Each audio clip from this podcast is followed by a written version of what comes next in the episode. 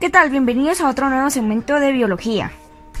En este segmento le hablaremos fuente de energía, la energía en los ecosistemas, los autótrofos, los eretróforos, la cadena alimentaria y sus consumidores primarios, la red alimentaria y pirámides ecológicas.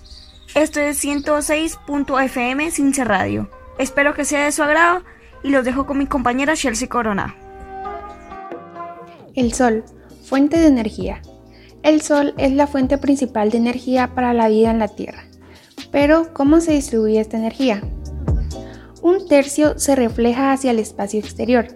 El resto es absorbido por el suelo y el agua. Solamente un 1% de toda la energía proveniente del Sol llega a convertirse en energía biológicamente útil. ¿Cómo ocurre esto? Primera ley de la termodinámica.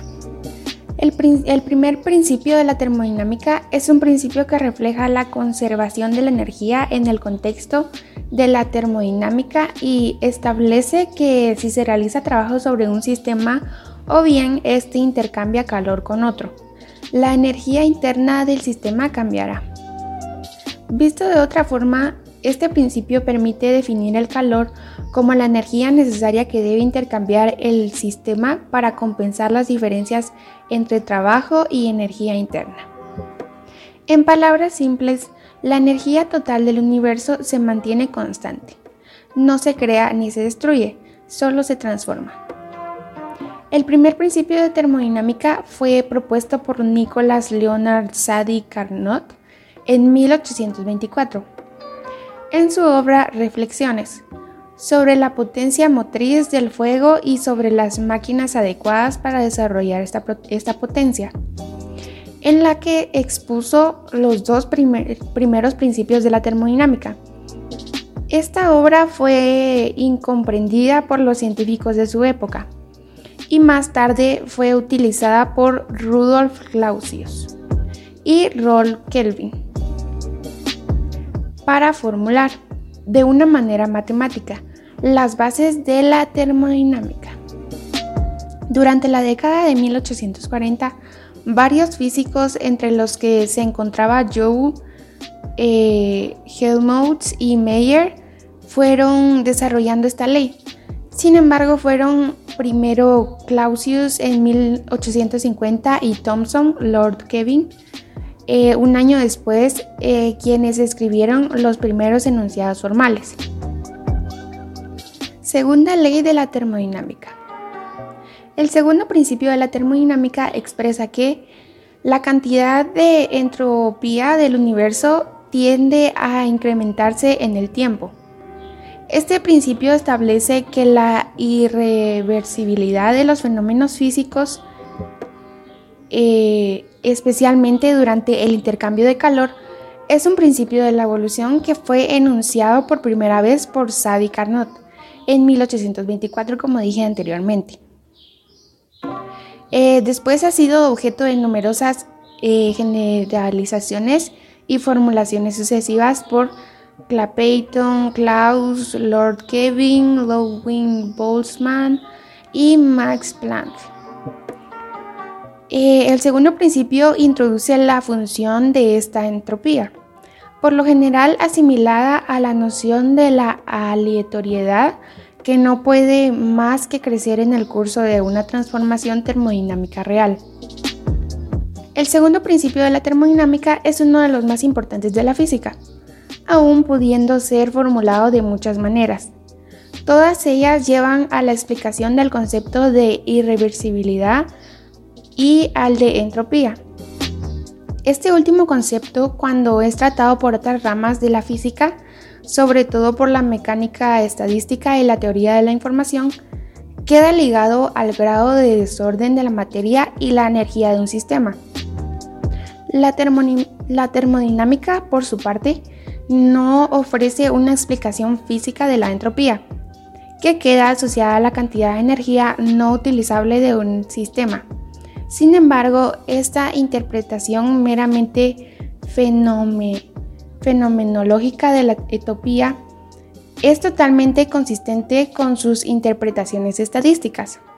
Así, tendrá más entropía el agua en estado gaseoso con sus moléculas dispersas y alejadas unas de las otras que la misma en estado líquido con sus moléculas más juntas y más desordenadas. La energía en los ecosistemas. Seguro han escuchado que el desayuno es la comida más importante del día porque nos proviene de la energía para iniciar nuestras actividades. Sabemos que la fuente de toda energía es el sol, pero ¿cómo llega esta energía a los alimentos? En ecología se utilizan las cadenas y redes alimentarias para explicar cómo fluye la energía a través de un ecosistema.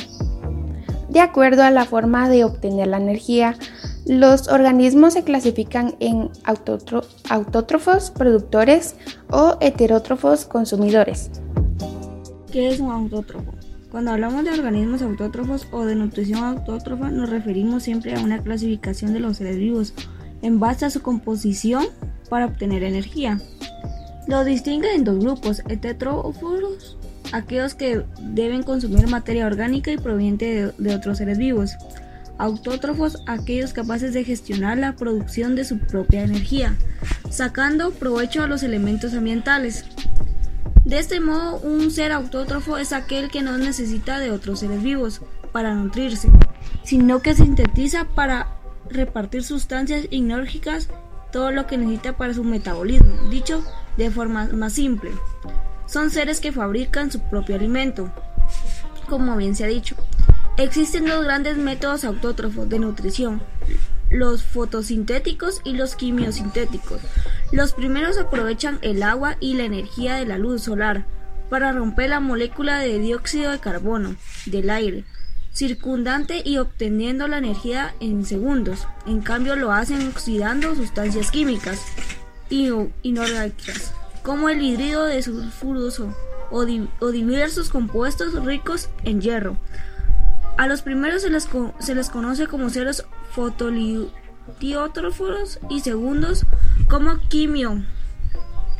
Obviamente los seres autótrofos representan el primer peldaño en la totalidad de los ciclos tróficos o cadenas alimentarias, ya que constituyen el, el productor, o sea, el que toma la materia prima directamente del entorno, y quienes brindan la materia orgánica a los seres tetróforos, ya que sean herbívoros o depredadores o incluso descomponedores.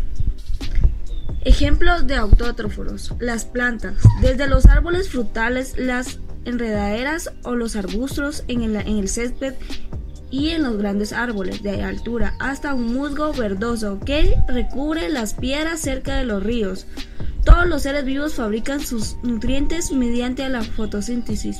Las algas. Las algas es de diverso tamaño, de complejidad, así como la Philodupant microscopio que se halla en, en abundancia de los mares. Formas de vida de autótrofo típicas de los mares, lagos, grandes cuerpos y agua, que es un ser heterótrofo.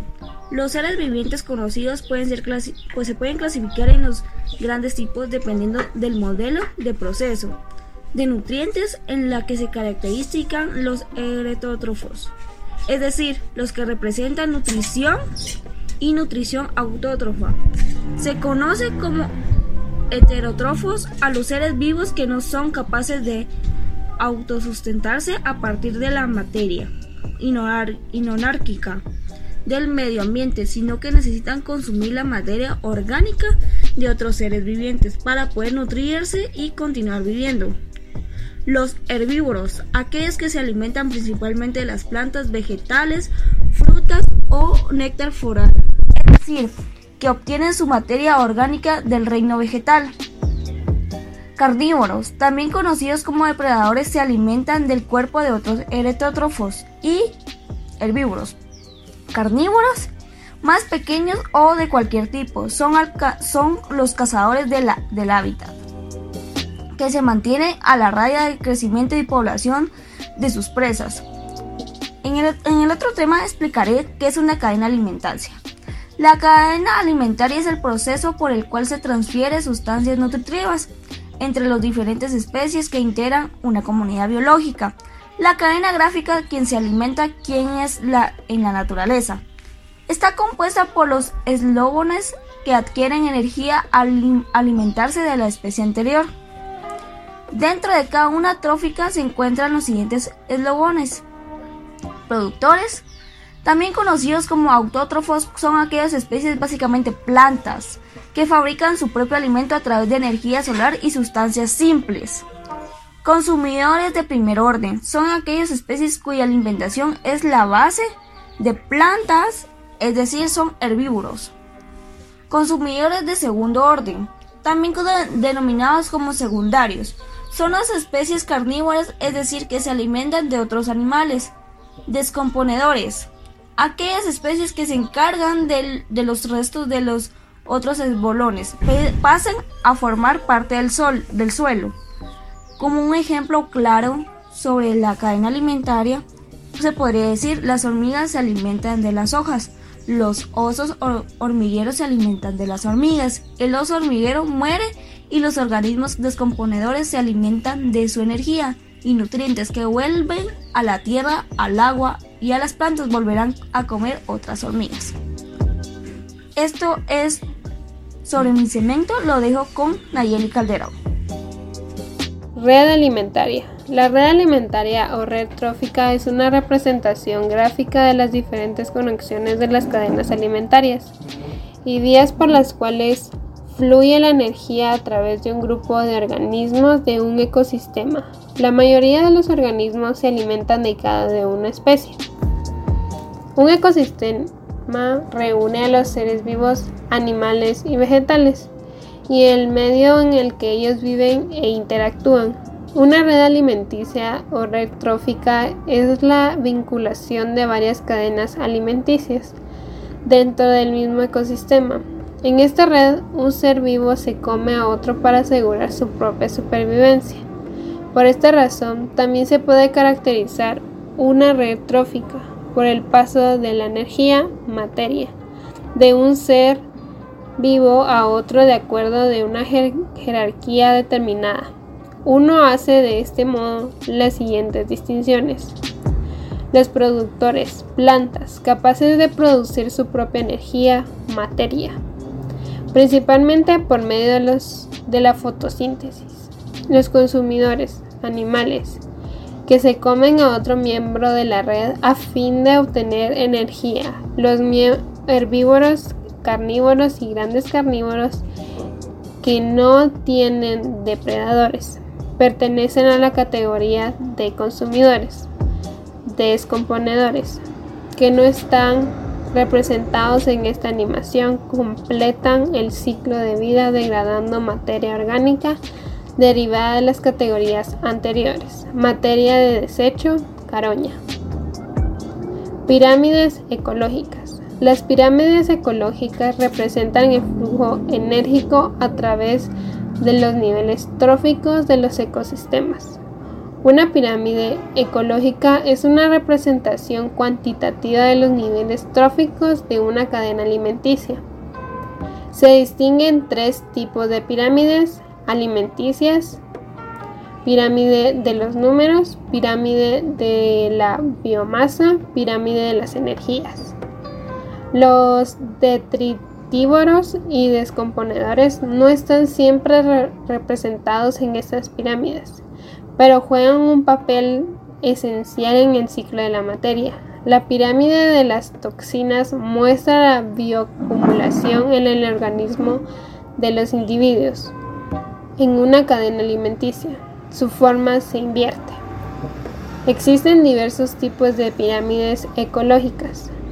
Pirámide de energía. Representa la cantidad de energía almacenada para cada nivel.